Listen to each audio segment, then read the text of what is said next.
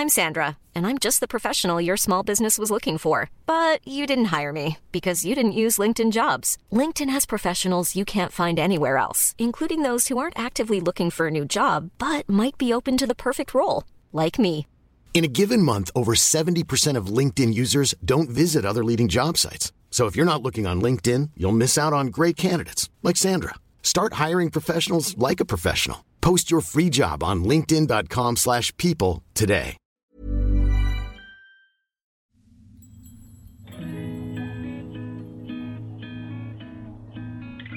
¿Alguna vez te has quedado en blanco cuando tocan el tema de astros, lunas y eclipses? O sea, esto sería como cuando ah, te comes 12 uvas, güey, en Año Nuevo y empiezas a hacer nuevos propósitos. ¿O simplemente eres un recién salido del closet espiritual que quiere rascarle más a estos temas? todo se puede magnificar. ¿Por qué? Porque el sol está iluminando las emociones. Seguro que aquí encuentras algo. Lo intencionas y e intencionarlo cambia todo. Porque admitámoslo, el lenguaje del cosmos regresó para quedarse.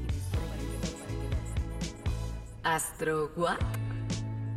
El podcast para que no te quedes con la cara de What la próxima vez que veas a tu amiga de los cuarzos o te pregunten cuál es tu ascendente o dónde tienes tu luna. Con Esteban Macías y Javier Basurto.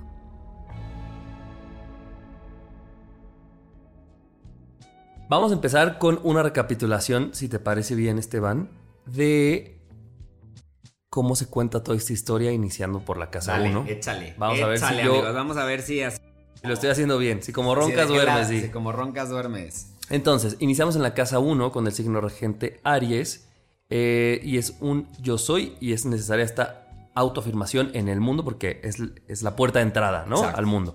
En, el, en la casa 2 la rige Tauro y es una vez que ya me autoafirmé, ahora tanto yo como el exterior lo uso como un recurso y es yo tengo, Exacto. yo tengo. Y entonces, ya que tengo estos recursos, paso a la casa 3, que es Géminis. Exacto. Ok, entonces en Géminis, ya que sé quién soy, ya que tengo estos recursos y yo mismo soy un recurso, entonces ahora empiezo a analizar, ¿no? O a, a- a Exactamente. pensar. A- lo- todo lo paso por el pensamiento y entonces como a explorar cómo me relaciono yo con estos recursos, qué juicios tengo y, ¿no? Exacto, empieza a formar pensamiento eh, más que desde el análisis, porque acuérdate que el análisis es más Es de Virgo. Virgo. eh, Géminis lo que hace es para contrastar. Empieza a darse cuenta de, ah, mira, yo tengo la habilidad de poder crear interpretaciones al respecto de esto. Se empieza a contrastar y desde ahí me empiezo a dar cuenta que el mundo empieza a cambiar de acuerdo a esas interpretaciones que estoy construyendo. Ok, luego paso a la casa 4 que la rige cáncer y entonces ya cuando contrasté estas ideas o estos hechos o esto que está ahí, el mundo, estos recursos, lo que sea, ya veo mi mundo interno y digo, ah, esto cómo me hace sentir, ¿no? El Yo primer, siento. sí, justo, el primer, el primer, digamos, como acercamiento al mundo de las emociones, ¿no? Las emociones transparentes, que vienen, que van. Empiezo a darme cuenta que me pasan cosas cuando ciertos pensamientos se activan. Entonces, ya que me dejé sentir en este mundo, viene la casa 5 que la rige Leo. eh, La casa, sí, sí. ¿Sí? Y entonces ya junto estos pensamientos contrastados con la emoción, con el recurso, con el quién soy yo, y entonces écheme el reflector. Esto- Ahora sí. Ahora sí ya soy yo, no nada más autofirmado en este mundo, sino también con pensamientos, con emociones y con recursos. Sí, exacto, ya expreso, es la expresión en sí misma, ¿no? Ya, ya, ya tengo recursos para expresarme, para decir esto soy y estos son los regalos que tengo para darle al mundo. ¿Ok? Luego vamos a la casa 6 que la rige Virgo. Y entonces Virgo dice, bueno, ahora sí ya otra vez vuel- vuelve a ser un signo de pensamiento, pero que ya hace un análisis de las cosas. ¿no? Exacto. Entonces ya puede tener un poco más de estrategia. Esto lo pienso, lo analizo y luego pues puedo tener o juicios o conocimiento o luego mover a otra acción. ¿no? Exacto, y sobre todo servicio, ¿no? Virgo ya empieza a coquetear con la idea de servir, como con la idea de, ah, parece que no nada más estoy yo, ¿no? Parece que ya hay un mundo exterior al cual también tengo que responder. Porque recordemos que los primeros signos tienen que ver más con tú, contigo, ¿no? Con un sí. mundo interno y conforme más nos vayamos acercando a la mitad, tienen que ver con el exterior, que es el que sigue, la casa 7, que la rige Libra, que es la primera vez que este ser, bueno, todos nosotros, ¿no? entiendes que no estás solo en este mundo, que hay un otro y que tienes que relacionarte con el otro. Claro, y sobre todo que el otro me va a espejear, ¿no? Y que en este deseo de querer equilibrar, por eso Libra, eh, voy a toparme con ciertos lugares donde me voy a dar cuenta que no todo lo que es o equitativo o que parece que tiene que ser equilibrado necesita hacerlo, o al revés, que no todo lo que parece que es justo lo es, y que al revés, tal vez tenemos que llegar a una negociación. Ok, y entonces, una vez que entiendes esto, pasas a la casa 8, que la rige Scorpio, que dice, ah, bueno, ya encontré que hay un otro Escorpio, al ser un signo de agua y también emocional, dice, ah, bueno, ahora cómo me relaciono emocionalmente con el otro, ¿no? Y entonces pueden venir todas estas cosas desde el deseo, la sexualidad, los celos, la posesión, etcétera, etcétera. Y veníamos de un episodio muy bonito, por cierto, en el que entendíamos justo esta, esta idea de las emociones, pero no tan claras como lo, como lo era cáncer, ¿no? Sino un poco más... Eh, las ocultas. Las ocultas. ¿no? Las ocultas, las, las que tienen más mala prensa, si así le queremos llamar, ¿no? Estas emociones que tienen mala fama, pero que la realidad es que son muy poderosas y me permite entender la relación que tengo con el mundo de lo íntimo, con lo que no se ve, porque desde ahí también puedo crear poder. Y el cuento hasta ahí, hasta que llegamos en este episodio a la casa 9. Exacto. Casa llegamos a la casa 9 y llegamos a nuestro queridísimo Sagitario, ¿no? Que es Después de que ya pasamos por un proceso de dolor, transmutación, cambio, muerte, escorpiano, llega Sagitario a ponerle luz al final del túnel y dice, bueno, pues si todo esto es parte de la vida, quiere decir que en la vida tengo que conectar con un propósito mucho más grande que lo que yo creía.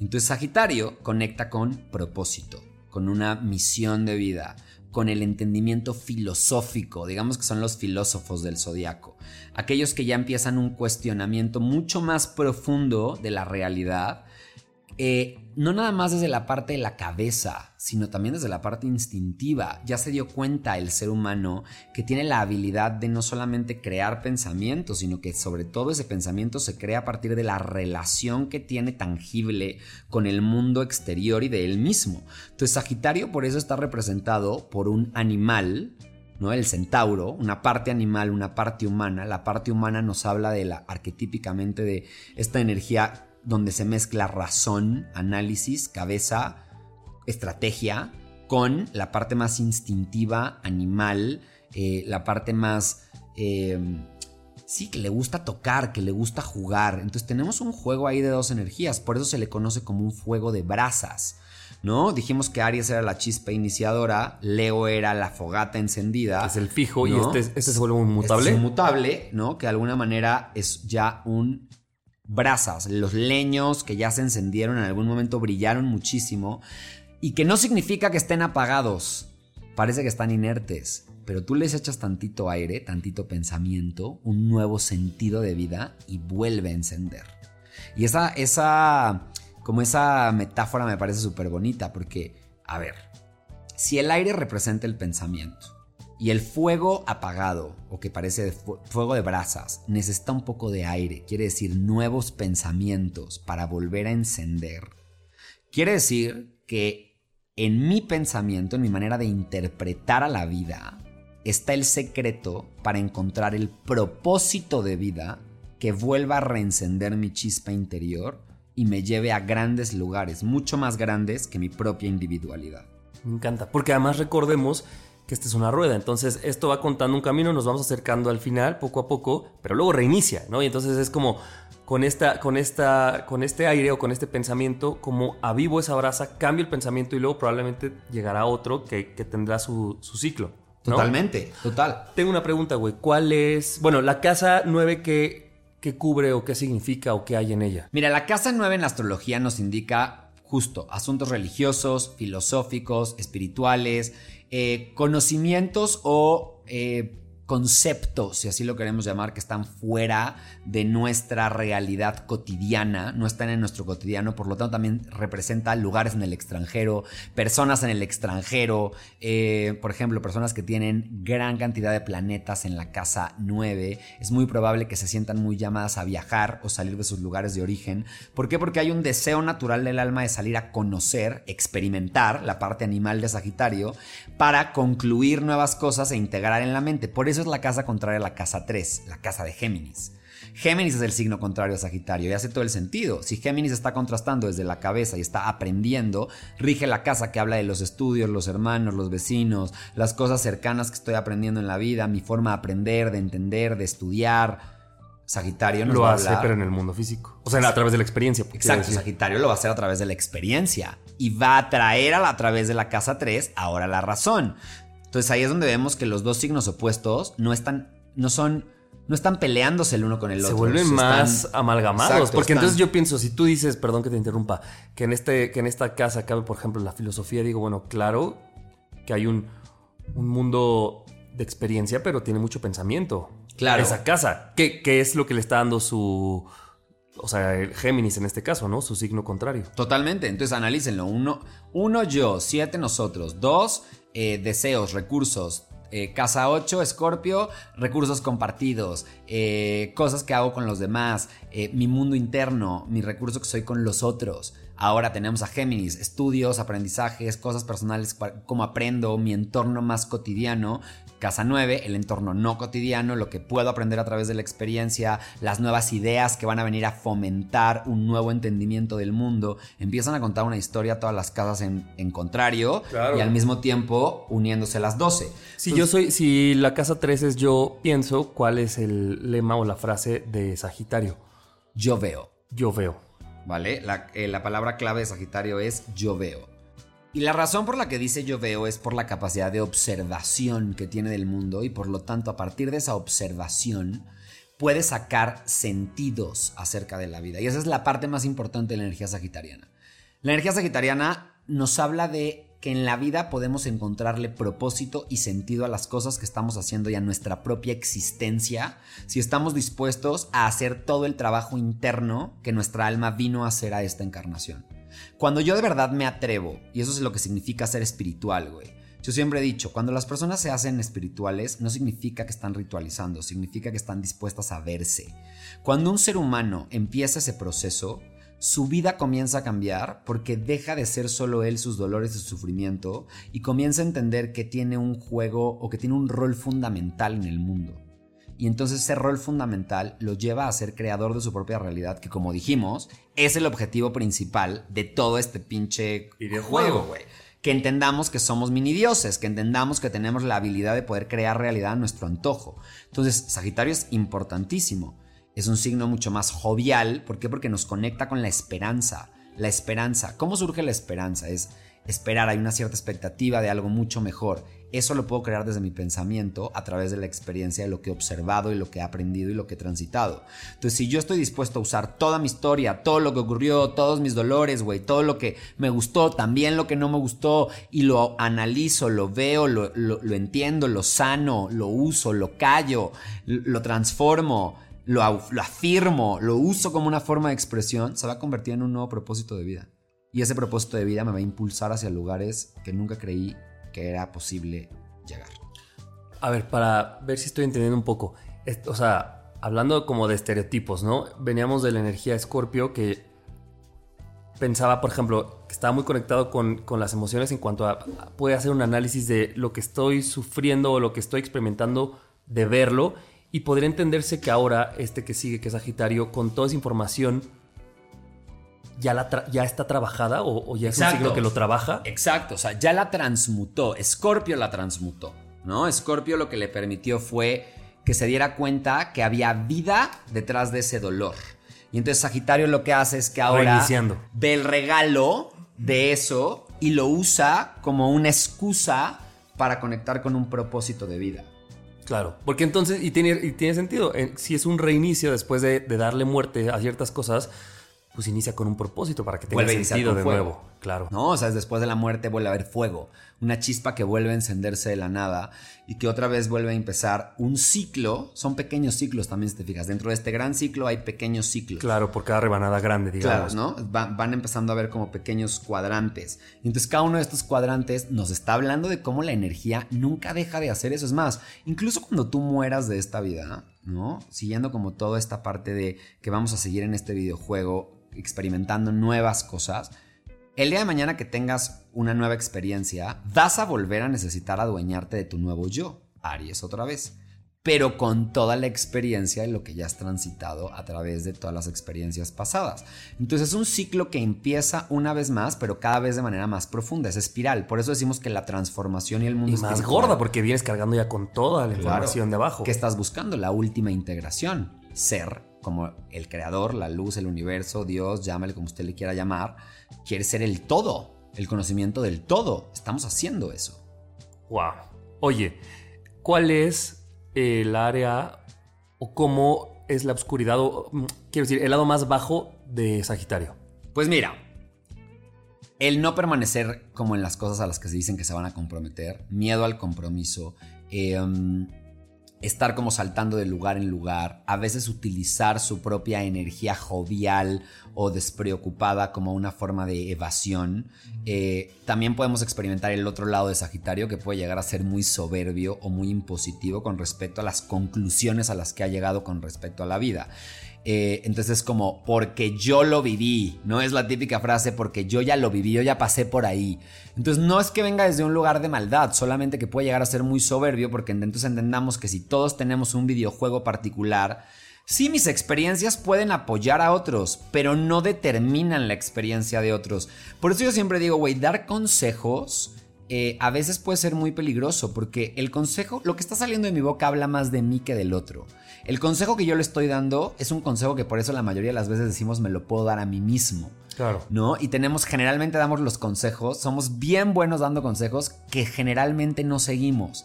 ¿Por qué? Porque es como si nuestra propia voz estuviera reflejando lo que no queremos adueñarnos de nosotros mismos. Pero entonces el consejo Sagitario puede ser muy consejero, ¿no? Desde su lado en bajo. ¿Por qué, ¿Por qué lo digo bajo? Porque ¿quién chingados te crees tú para saber cómo funciona la vida del otro? Claro. ¿Sabes? Al contrario.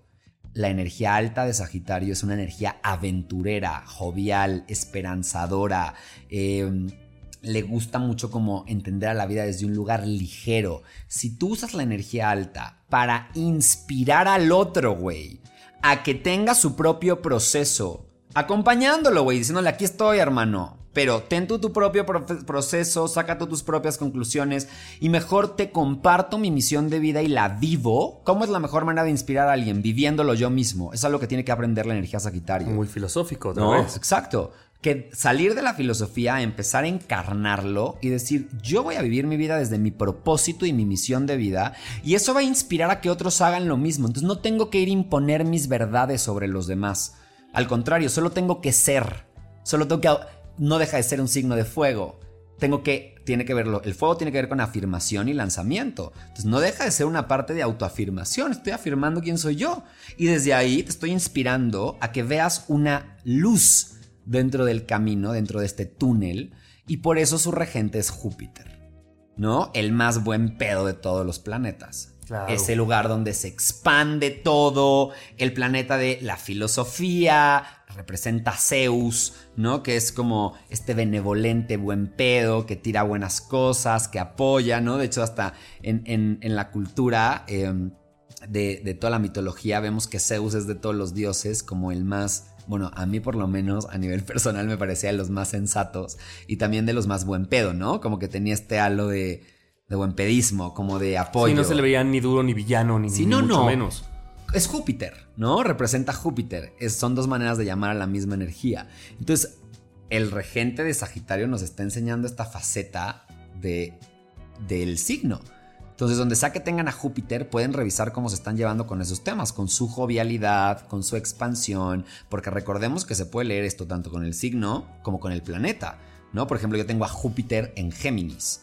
Quiere decir que mi expansión, eh, mi jovialidad es muy de la energía geminiana. A mí me gusta contrastar cosas en el mundo exterior, la experiencia, los viajes, y ahí ejemplo. claro, ahí está tu gozo. Claro, ahí está mi gozo. No es lo mismo tener un Júpiter en Sagitario que tener a un Júpiter en Virgo. Yo, por ejemplo, tengo Júpiter en Acuario. Por ejemplo, a ti lo que te divierte es el conocimiento profundo, jugártela por causas humanitarias, la búsqueda de la autenticidad, de la excentricidad, ¿no? Como de, la, de lo que hace individual a un ser humano, pero que se puede compartir con otros, la comunidad es algo donde experimentas tu jovialidad, me hace todo el sentido, ¿no? En mi caso es más desde el pensamiento y la cabeza, los conceptos, el estudio, ¿no? A mí me mama Claro, tú eres más ñoñón. Claro, yo soy más ñoñón, pero imagínate un Júpiter en Virgo, ¿no?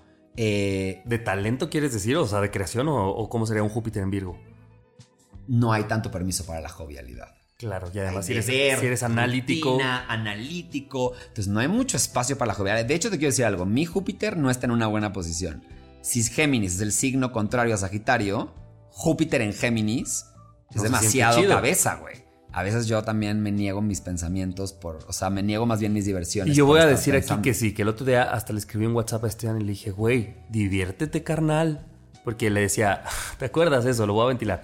Yo dije, yo sé que si hoy viernes digo, ay, no tengo nada que hacer, le voy a hablar a Esteban para ver si nos echamos unas chelas, jamás lo haría porque sé que Esteban tiene todo tan agendado y tan estructurado y tan así que pues no, no hay manera porque el Señor diría, ya lo tengo ocupado. Y, dime si me equivoqué. Para nada, amigos. Para nada. Ya les dije, yo no niego la cruz de mi parroquia, gente. O sea, eh, y estoy practicándolo, güey. Estoy practicándolo, de verdad. Eh, creo que uno de los grandes desafíos a los que me he estado enfrentando hoy como adulto es a darme cuenta que también tengo que darle mucho espacio a mi jovialidad, que es natural en mí. Mi Aries a veces está bien pinche traumado y frustrado porque todas mis energías más mentales, racionales y, controladoras lo tienen a veces relegado en una esquina y de verdad que le echo un chingo de ganas a, de verdad romper mis propios estándares. Justo le contaba ahorita Javi que ya hablaremos de energía Capricornio, pero por ejemplo a mí gastar a veces me genera mucho conflicto y cuando me, me cacho digo, no, güey, ahora por eso lo voy a hacer. Lo voy a hacer más. Porque quiero mi expansión, güey. Si mi alma vino a aprender y a romper y a integrar la energía de que soy capaz de poder crear cosas, bueno, lo mismo con Sagitario, ¿no? A mí a veces los Sagitario te quiero contar que es una energía que me parece muy poco seria y entonces puede generar un poco de, Claro, porque tú eres muy estructurado. Claro, yo soy muy estructurado, entonces a mí me parece muy poco seria, ¿no? Como... Eh, y he aprendido a través de mi hermana, por ejemplo, mi hermana es Sagitario, eh, mi hermana es una Sagitario con ascendente Capricornio como yo. O sea, no me quiero imaginar como el, el choque entre estas dos energías que puede llegar a haber, ¿no? Porque yo también lo experimento con mi Aries y mi ascendente Capricornio. Los dos tenemos el ascendente en el mismo lugar. Y es interesante porque yo cuando la veo aprendo mucho de ella. Me inspira muchísimo. Me inspira lo noble que puede llegar a ser, cómo de verdad ella sí está buscando a veces las causas justas, de cómo usar sus propios dolores como una forma de servicio a las personas que ella considera lo necesitan, ¿no? Entonces cuando yo la veo, por ejemplo, yendo a convivir, le gusta mucho ir a convivir a asilos, por ejemplo, me inspira mucho, güey. ¿no? O cuando la veo ser liviana, incluso cuando bajo mis propios estándares no se están viendo las cosas como en mi cabeza deberían de verse y la veo ligera, y la veo confiando, ahí es donde digo, wow, me está dando una pinche lección de confianza, esperanza, que es la energía alta de Sagitario.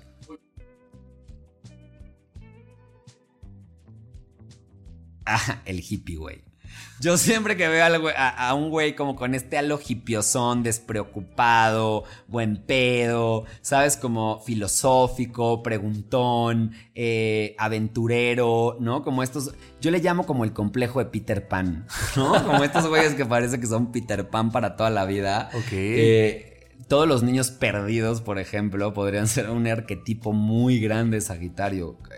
Peter Pan es el arquetipo de Sagitario.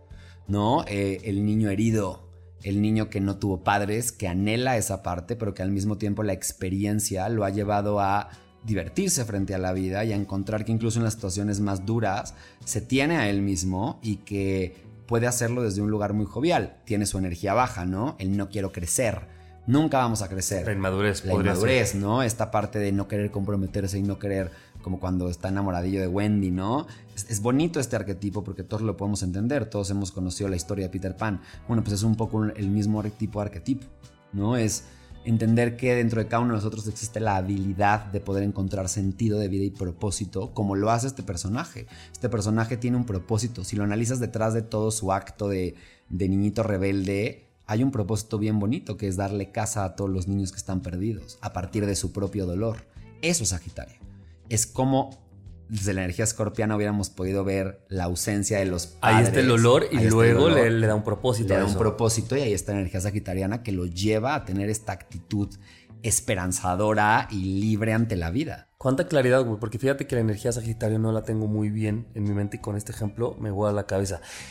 ¿cómo sería la diferencia entre tener eh, Sagitario en tu sol, ascendente y luna? Fíjate que la luna no la tengo muy bien. Mira, el sol en Sagitario, pues evidentemente por naturaleza son optimistas, son libres, son expansivos, son confiados de sí mismos, confiados del universo, son espirituales. Aquí ya quiero, quiero hacer una pausa nada más aquí para que se me fue un dato importante.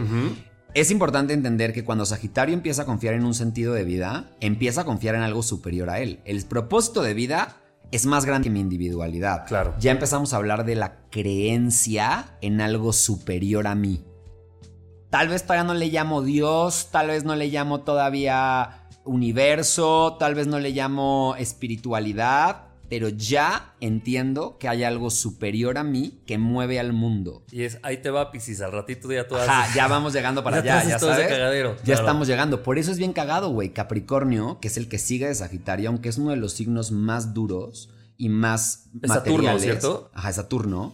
Es uno de los signos con el potencial más espiritual de todos. Igual que Acuario, igual que Piscis. Que ya están- Porque ya están en la última parte de la rueda zodiacal. ¿Sabes? Entonces, Sagitario, los sol Sagitarios son así: optimistas, libres, expansivos, confían en algo superior, Así sea su propia filosofía de vida, sus propias creencias, Dios, algo superior, y están buscando el sentido de las cosas, el sentido de la vida. ¿Cómo es una luna en Sagitario, por ejemplo, a diferencia del Sol? Van a experimentar a un cuidador que de alguna manera los dejó ser. Ah, y los dejó. Como, Un poco libres. Sí, como pues, ah, o sea, no significa que no haya estado, pero su manera de crianza, como No ellos la experimentaron, no fue tan aprensiva, que saquen sus propias conclusiones. Hay dolor ahí también, ¿no? Porque entonces tal vez se tuvieron que ver en algunos momentos solos. Solos. Eh, y de alguna manera, como que esta búsqueda de libertad va a ser constante en su vida, porque la tuvieron desde que fueron criados. Entonces van a tener esta necesidad de buscar libertad, de buscar optimismo. porque Me hace todo el sentido que esa gente que viaje, ¿no? O sea, que Claro. sea, no me ato aquí, no me ato allá, voy, conozco. Totalmente. Y la abundancia también van a ser condiciones necesarias para sentirse seguros y protegidos. El entendimiento de nuevas cosas, el contraste, la aventura. Si lo analizas, incluso hasta podríamos hablar de por qué físicamente se ven medio hipiosones. No lo digo desde el juicio. Es si yo no tuve a un cuidador que me estuvo controlando el calcetín, esto sí, esto esto, no. no. sales, esto no, mijo, esto no puede salir con el pelo así, como una luna en cáncer, por ejemplo, que cuidaría que no se te vean las rodillas, mija, porque no sé qué, o una luna en Libra, por ejemplo, que sería muy de la imagen, ¿no? La luna, una luna en Leo, de mi hijo es el más bonito, el mejor. Bueno, una luna en Sagitario tal vez no se preocupó tanto por esas cosas, ¿no? Entonces, ¿cómo va a crecer esta persona? Despreocupado. Pues despreocupada por eso. ¿Sabes? O sea, Le da igual Le va si igual. combina, si no combina. es que le va a dar igual a un Sagitario, por eso yo digo, lo puedes encontrar cuando de repente ves así, este, el calcetincito roto. Mi papá es Sagitario, güey, muy Sagitario. Sí, Pero mi papá es en Sol. Pero Optimi- güey, ¿tu papá cómo es? Optimista, Jiji, jijiji, jajaja. jajaja, güey. Y sí, idealistón también. Tiene un cierto grado de idealismo, confianza en algo superior también. Claro. ¿Sabes? O sea, sí tiene muchos... Y por ejemplo, muy despreocupado de esas cosas de, ah, esto no importa. más güey". liviano, güey. Más liviano. Su parte oscura es que puede llegar a imponer su manera de ver el mundo. Claro. O no ver otras. Sí, claro, porque para él su experiencia es lo que cuenta. ¿No? Claro. Pero los Sagitarios tienen esta parte más despreocupadona, ¿no? Entonces la luna en Sagitario va a venir a experimentar situaciones que lo van a venir a afirmar dentro de su mundo emocional la necesidad de libertad y aventura y experimentación. Y un ascendente Sagitario, la vida le va a poner situaciones donde va a tener que aprender a darle sentido a la realidad a través de algo superior. O sea que de primeras no lo van a hacer.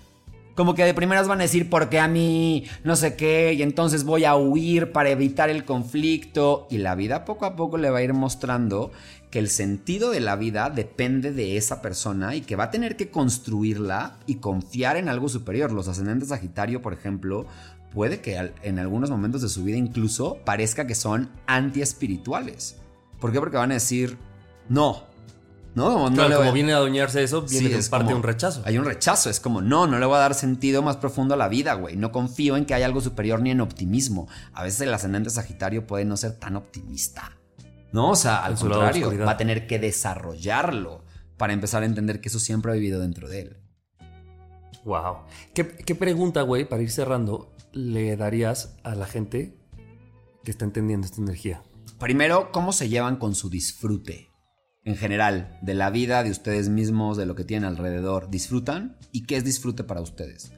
¿Por qué? Porque si no estamos dispuestos a disfrutar, quiere decir que, o no estamos experimentando disfrute, quiere decir que no estamos viendo los regalos que hay en la vida.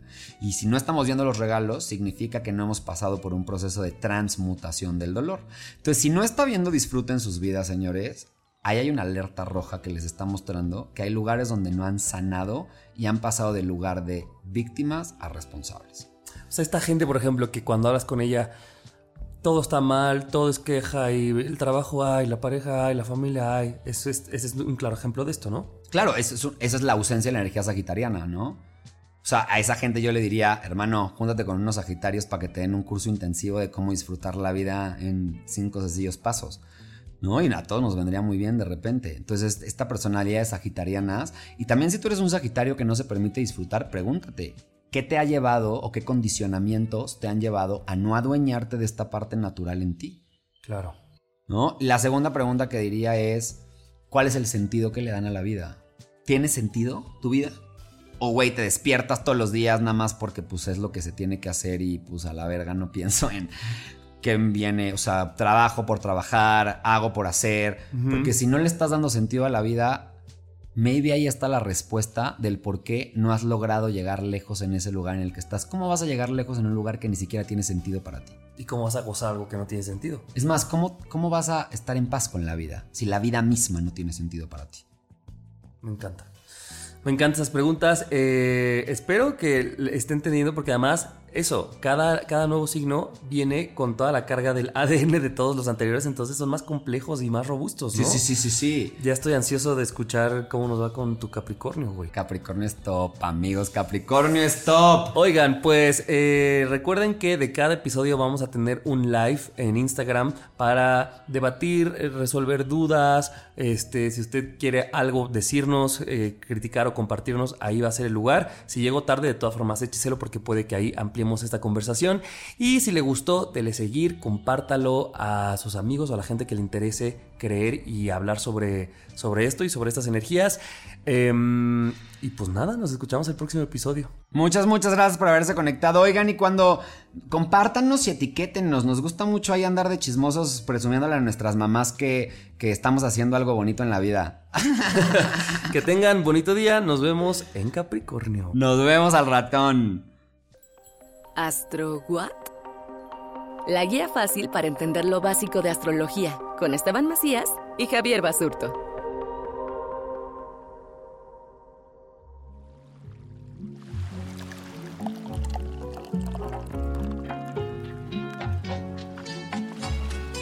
Este programa es producido por Malpasito. Lo encuentras en Instagram como arroba malpasito, productora de podcast.